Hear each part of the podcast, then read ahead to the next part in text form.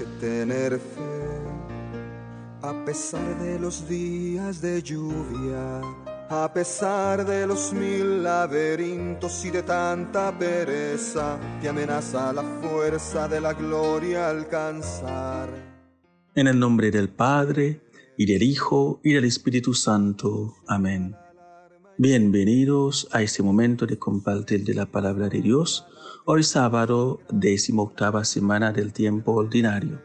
Mi nombre es Padre Guito Azar Charles, de la Congregación de los Siervos Misioneros de la Santísima Trinidad.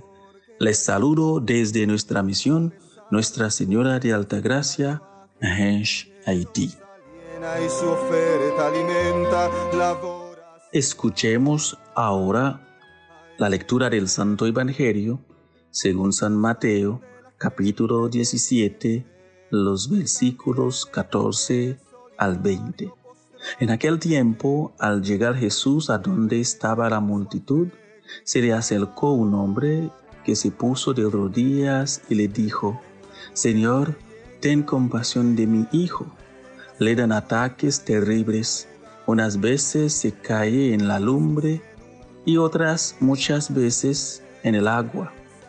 Se lo traje a, tus discípulos, pero no han podido curarlo. Entonces Jesús exclamó, ¿Hasta cuándo estaré con esta gente incrédula y perversa? ¿Hasta cuándo tendré que aguantarla?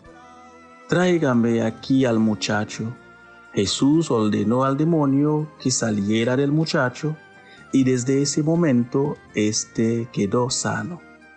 Después, al quedarse solos con Jesús, los discípulos le preguntaron, ¿por qué nosotros no pudimos echar fuera a ese demonio?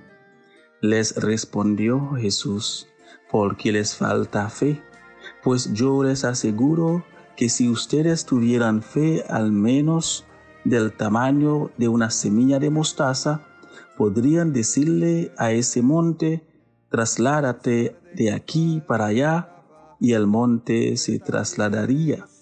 Entonces nada sería imposible para ustedes. Palabra del Señor.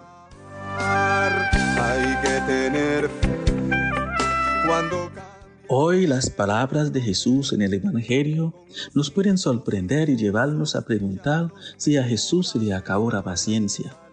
Pero antes de reflexionar sobre la actitud de Jesús, miramos un poco la actitud del padre del muchacho enfermo y la de sus discípulos. El papá del joven se puso de rodillas para suplicarle a Jesús, para interceder por su hijo un hombre de rodillas frente a otro sin vergüenza ni pena. No le importa lo que podrían decir de él. ¿Qué le motivó a hacerlo? ¿La fe en Jesús o el amor a su Hijo? Creo que es el amor a su Hijo. E, es ese amor que Jesús reconoció en el corazón de ese hombre. Pero también si se arrodilló es porque venía escuchando hablar de Jesús y de sus prodigios y nos cerró su corazón. No buscó tener el control, sino dio el control de las cosas a Jesús en su oración de fe. Señor, ten compasión de mi hijo. Ahora viene los discípulos. No entendían por qué no podían expulsar ese demonio. Me imagino se deben sentir frustrados habiendo recibido el poder de arrojar demonios como también de curar a, los enfermos. Podían sentirse capacitados para esa tarea. De hecho, fueron enviados en misión con ese poder y ese objetivo.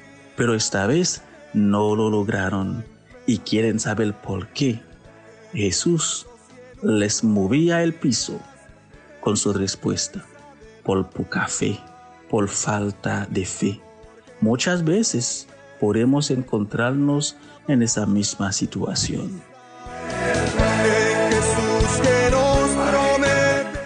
En tercer lugar, tenemos a Jesús, un Jesús diferente en lenguaje, un Jesús que al parecer regaña o llama la atención a los discípulos por su falta de fe. Jesús siempre busca la fe en las personas porque con fe todo es posible.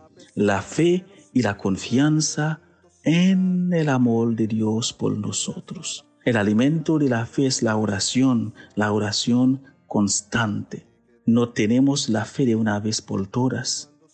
No podemos conformarnos con la fe que teníamos a los 10 años, cuando hicimos la primera comunión. La fe, aunque es don de Dios, debe crecerse y fortalecerse con nuestra colaboración.